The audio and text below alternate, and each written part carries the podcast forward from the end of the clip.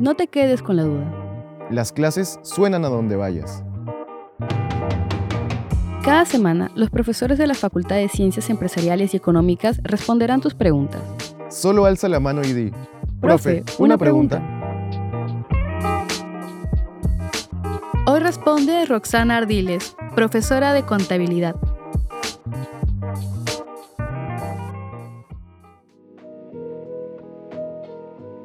¿Cuáles son los tipos de costos que debe medir una empresa?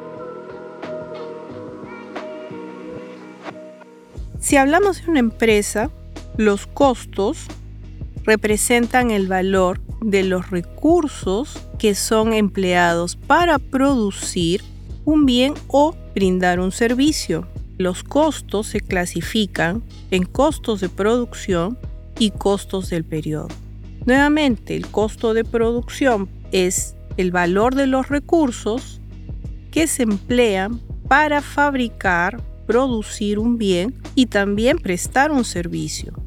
En el caso de los costos del periodo, los escuchamos con el nombre de gastos. Y la diferencia con respecto a los costos de producción es que estos últimos se refieren a los recursos que la empresa, la organización, utiliza en un determinado periodo. Por ejemplo, las remuneraciones del personal, las instalaciones que se alquilan, los seguros que se contratan, la publicidad que se emplea, la distribución y otros. A nivel de costos de producción, los podemos clasificar como materiales directos, mano de obra directa y los otros costos indirectos de fabricación. Y también tenemos aquellos que son variables o fijos. ¿Y cuándo serán los costos variables? Hablando de costos de producción. Son variables si su comportamiento se modifica de acuerdo con el nivel de producción. Es decir, si aumenta la cantidad producida en un determinado periodo y el costo de los materiales y del personal también aumenta, estaremos hablando de costos variables. Si no cambian, estamos hablando de costos fijos. ¿Qué área es la encargada de medir esta información y cómo la consigue? El área que se encarga de preparar esta información es el área contable y es recibida de las distintas unidades dentro de la organización que van incurriendo en estos conceptos.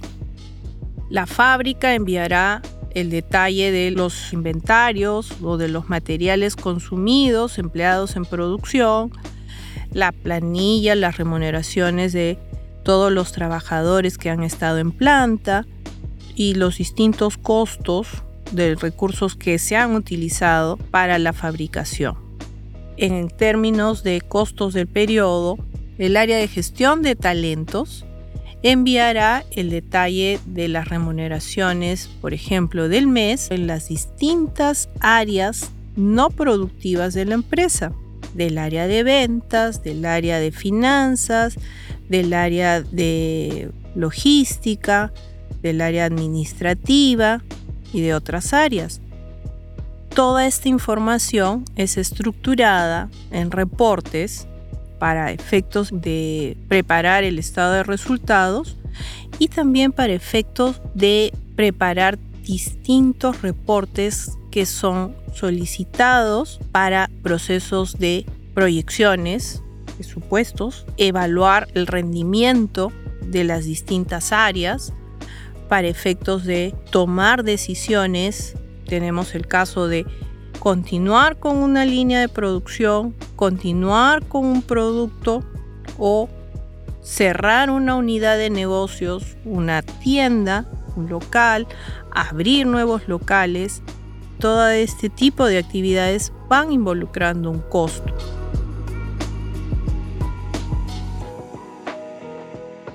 ¿Qué podemos conseguir a partir de la obtención de la información de los costos?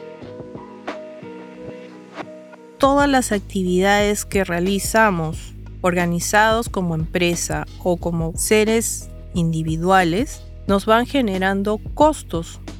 La gran diferencia es que las empresas, como están orientadas a obtener un beneficio, estructuran la información de tal forma que les ayude a tomar decisiones acerca de los bienes y servicios, su comportamiento, rendimiento, acerca de la rentabilidad general de la empresa, a conocer las actividades que generan valor, a la determinación muy importante de precios, la comparación con la competencia, a proyectar resultados futuros. No olvidemos que las organizaciones, las empresas están enfocadas a obtener beneficios y alcanzar en el largo plazo su misión y visión y para eso desarrollan estrategias y estas estrategias se van cuantificando en el tiempo a través de indicadores y metas. En este proceso es que se incorpora la información de costos como un componente muy importante para tomar distintas decisiones. Para concluir, viendo el tema de la importancia de los costos en el proceso de toma de decisiones, ya sea para medir el resultado obtenido, para medir la rentabilidad, para compararnos con la competencia, para proyectar o realizar presupuestos, tomar decisiones acerca de cerrar un negocio, una línea de productos, retirar un producto del mercado, dejar de prestar un servicio, siempre tiene un componente de costos que implica esa decisión.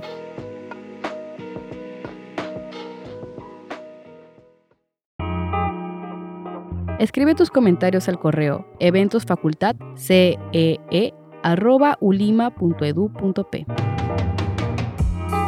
Para escuchar más respuestas a tus preguntas, suscríbete al programa en Spotify, Apple Podcast o la plataforma de podcast que prefieras.